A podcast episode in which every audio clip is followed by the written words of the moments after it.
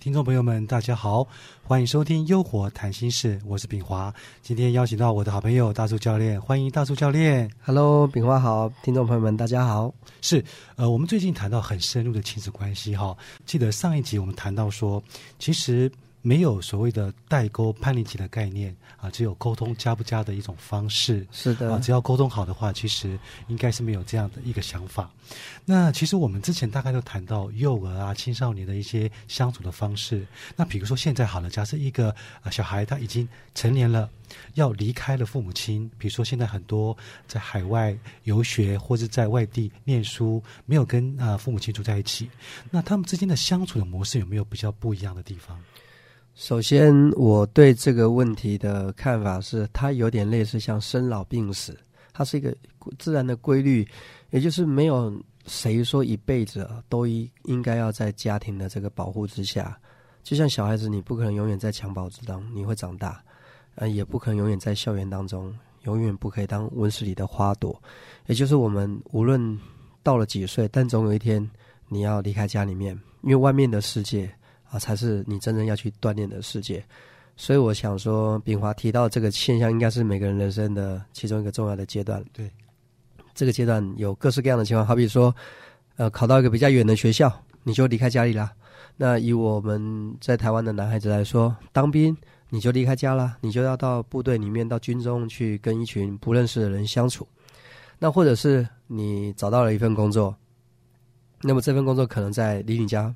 呃，不是一个不是一个同个城市，你可能要离开家里面去为了工作。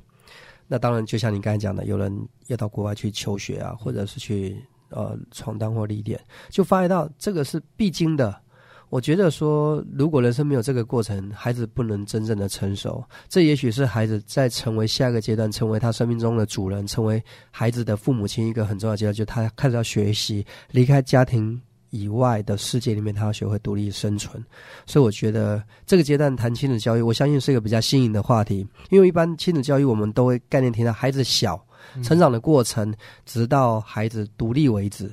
那我们今天用一个比较有创意的方法，其实就是当孩子他已经二十岁或可能早一点，十六七岁可能就独立了。但我们假设以法定年龄，以台湾法定年龄二十岁二十岁作为独立来讲，我们今天来一个创意的比较谈法：二十岁以后还需要亲子教育吗？那亲子教育应该是永远存在的吧？嗯，对不对？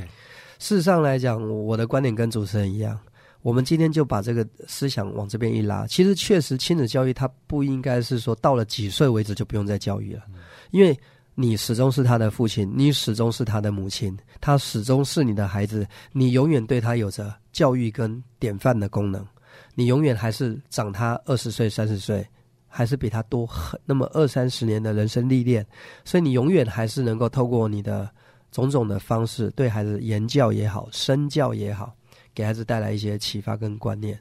所以我们这边可以具体的来谈谈哈。假设我们现在的家长们，你的孩子已经大了，就是我诸如我现在讲的，他可能在外面求学，在外面工作，呃，或者去当兵了。总之他已经不在家里了。那我们来谈谈这方面在家长方面的心态应该怎么做？因为毕竟我们现在在谈是亲子教育，也就是我们更多是以家长的角度来看这个事情。那所以，我现在这个角度呢，就是比较以家长的概念来谈，比较没有去管外面的孩子他是怎么想的，这样可以吗？对，其实我记得刚刚大树提到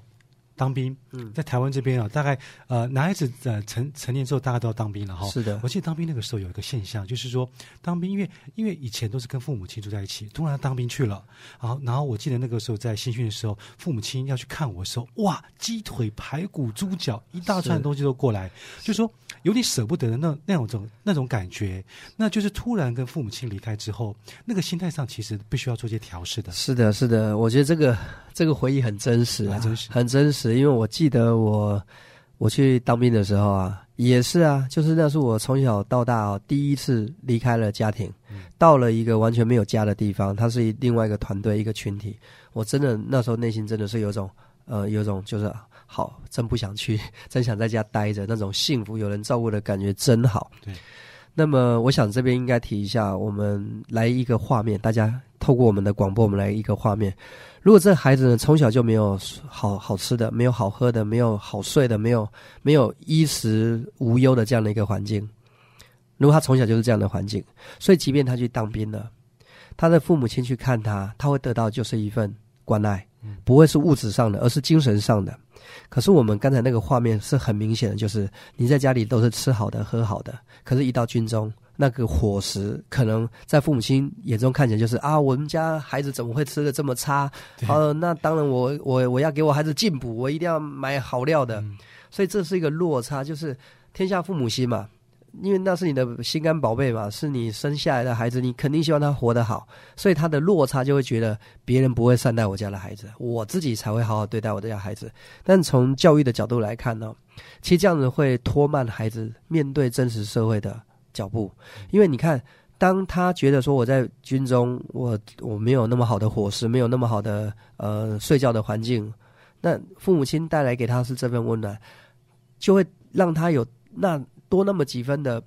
挂碍或者牵挂，牵挂，对对，他就会觉得说，哎呀，当兵真辛苦啦，回家多好啊，回去当个少爷多棒啊，我妈妈在都会照顾我。他就不会好好的去面对，这是他进入社会的很重要的一个前哨站，就是不会再有家人去照顾你，所以父母一定要去想着教育的角度，就是如何让孩子去度过当离开家庭之后，他如何去面对这个社会。所以我觉得不不再是说，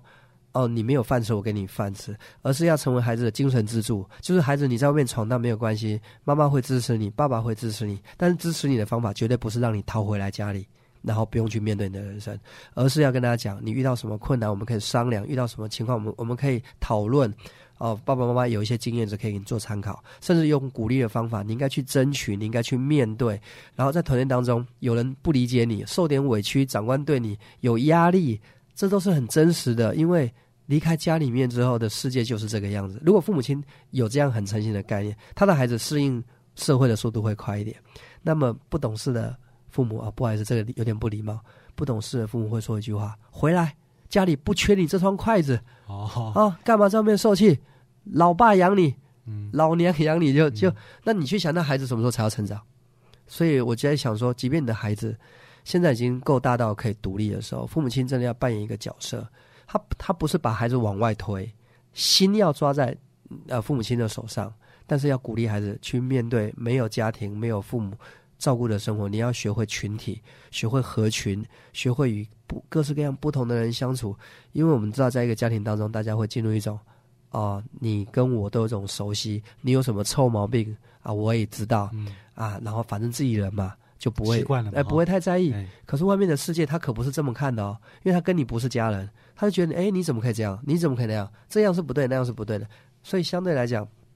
肯定在外面的世界里面，一定不如在家里面舒服舒适。所以这是我想说，可以给炳华或者给我们听众朋友一个建议：如果你们家孩子刚好就是现在已经离开家里面了，无论他是求学、工作，还是说他去服兵役，我觉得父母亲真的不要再用一种“来来来，回来爸妈身边”哦。那我我相信，如果他从他的工作逃回来了，父母要负一定的责任；他从军队逃回来，父母要负一定的责任。他去外面吃不了苦，逃回来，父母还是要负责任，因为因为代表你告诉你的孩子，你不用在外面面对那一切，你可以回来家里面给你所有一切要的温暖。所以离开父母亲的一些生活环境哦，其实刚刚听起来像比如说呃送我们去当兵，或者送我们出国去去念书。其实如果父母亲用那种比较呃缠绵式的方式，比如说一把眼泪一把鼻涕，而怎么样，就是呃就是哭哭娘喊地的这种这种状况的话，其实会加深啊，其实孩子跟父母亲的。一些